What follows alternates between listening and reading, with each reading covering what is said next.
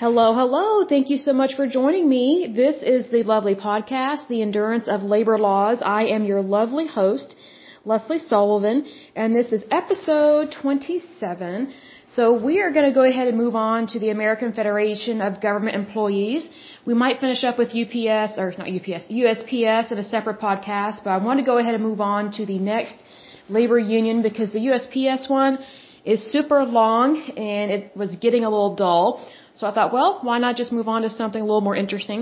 But we will definitely go back to that one at a later time. So let's go ahead and look at the American Federation of Government Employees. And first of all, sorry, I got something stuck in my throat.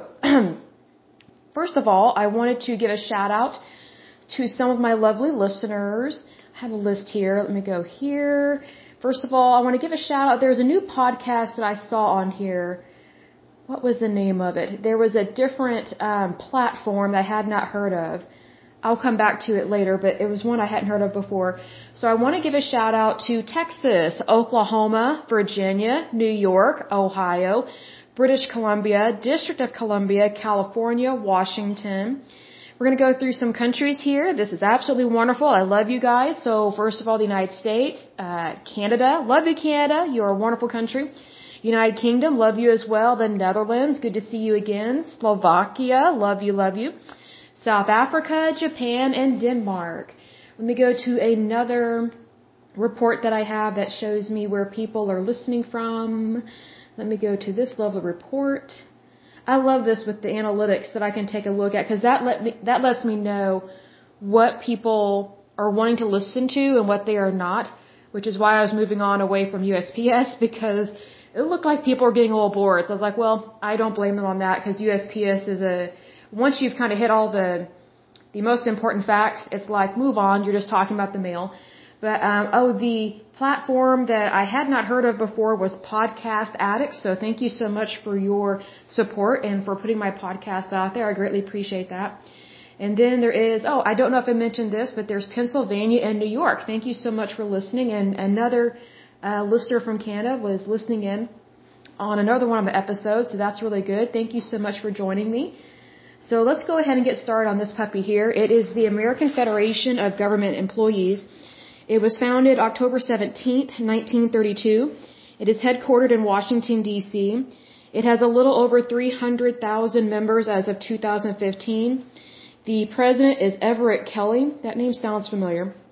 They have affiliations with AFL-CIO excuse me, it says here, the American Federation of Government Employees, also known as AFGE, is an American labor union representing over 670,000 employees of the federal government, about 5,000 employees of the District of Columbia, and a few hundred private sector employees, mostly in and around federal facilities. AFGE is the largest union for civil, non-postal federal employees and the largest union for District of Columbia employees who report directly to the mayor outside DC public schools. It is affiliated with AFL-CIO. And let's take a look at the history here. A little more information. It says the AFGE was founded on October 17, 1932 by local unions loyal to the American Federation of Labor and left the National Federation of Federal Employees when that union became independent of the AFL and it goes on to say, AFGE is a federation of local unions with each local maintaining autonomy through operating under local constitutions that comply with the AFGE National Constitution ratified originally during its founding in 1932. Federal employees' right to organize and bargain binding labor contracts was established in law by the Civil Service Reform Act of 1978, which AFGE helped to draft and which states that collective bargaining in the federal sector is in the public interest while also barring the right to strike.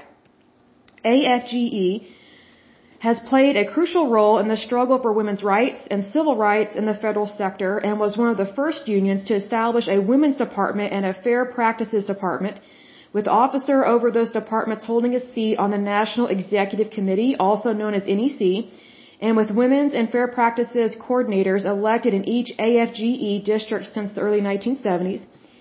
AFGE's December 2009 court suits stopped aspects of the George W. Bush administration's national security personnel system and MAXHR, MAXHR for DHS, And AFGE also won changes to law that make the contracting out process more balanced in regard to federal employees' interests.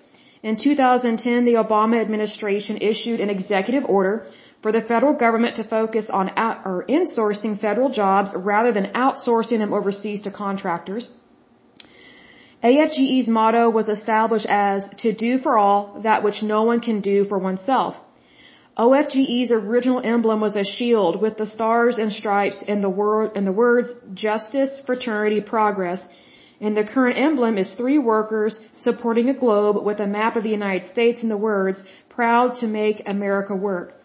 In June 2011, AFGE also won the historic largest single nationwide consolidated bargaining unit election of over 44,000 employees of the Transportation Security Administration, part of the Department of Homeland Security. AFGE is working for a change in law which will give them the same collective bargaining rights as other federal employees. In August 2015, AFGE at its national convention decided its official colors are blue and gold. All future insignia will meet as such. And it goes on to say AFGE is led by a national executive council made up of national president Everett Kelly and national secretary treasurer and national vice president, women's and fair practices elected at a I'm not sure I pronounce this triennial national convention, which if it's TRE that means three and 12 national vice presidents who oversee geographic districts and are elected at district caucuses. Sorry, that's hard to say. Caucuses. I was thinking it said causes, but it's caucuses.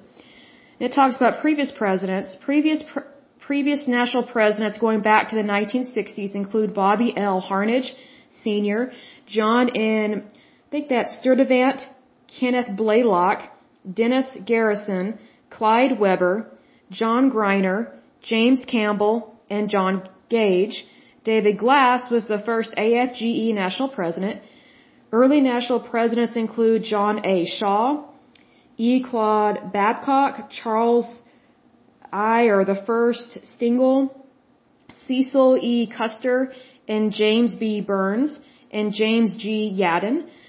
National Secretary Treasurer Bernice Hefner served as acting national president three times during transition periods due to retirement or death during her 20 years in office. Goes on to say labor relations in the federal sector are governed by the Federal Labor Relations Authority, an independent federal agency, and federal sector unions have recourse to binding arbitration and to the Federal Services Impasses Panel to resolve impasses which might lead to a strike in the private sector. And then it lists all these numbered councils of locals, so all these different little um, locals within their union, and there's quite a few. So that's very impressive. Then it goes on to talk about membership. It says all union membership in the federal sector is entirely voluntary. That's good, so that means it's not forced. As the law does not allow for the closed shop.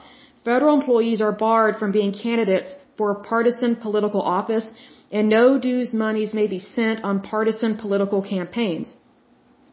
It also says AFGE has been growing in membership in recent years and now has more than 300,000 dues paying members and about 1,200 AFGE locals at more than 100 federal agencies.